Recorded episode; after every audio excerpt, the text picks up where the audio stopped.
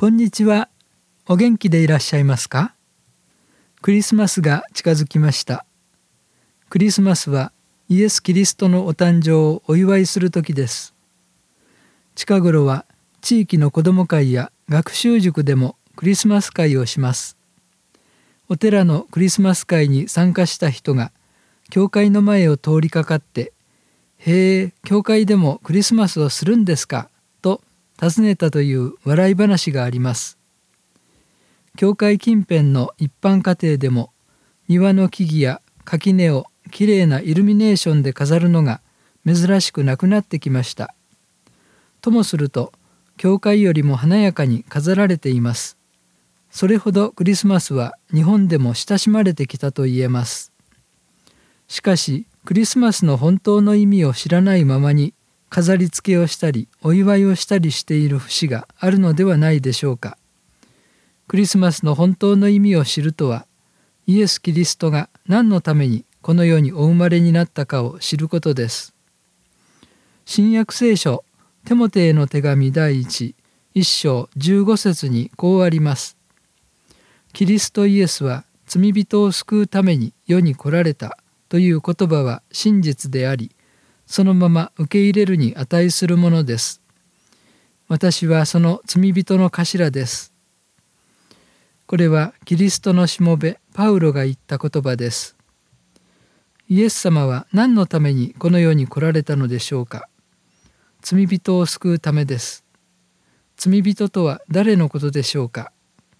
社会的な犯罪を犯した人のことでしょうかいいえ、あなたのことです。とんでもない。私はそんなことを言われる覚えはありません。と、おそらくあなたはおっしゃるでしょう。その通り、あなたは善良な市民です。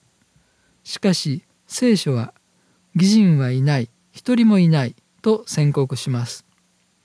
私たちは神様の前に一人残らず罪人なのです。パウロは私はその罪人の頭ですとまで言います。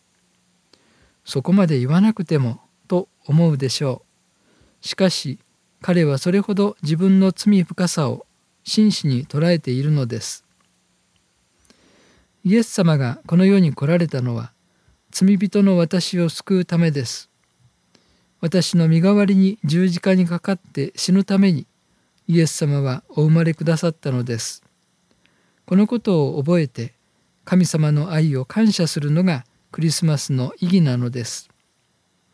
あなたも今年こそクリスマスの本当の意味を知ったものとなられて心から救い主イエス様のご降誕をお祝いされませんか？教会では12月23日土曜日午後3時からベアンテ・ボーマン先生によるチェロコンサート午後6時45分からろうそくの火を掲げながら阪急坂瀬川駅前でキャロルを歌うキャロリング。24日日曜日午前10時半からクリスマス礼拝。その日の午後1時半からろうそくの火を囲んで礼拝をするキャンドルライトサービスを予定しています。どの集会もお気軽にご参加ください。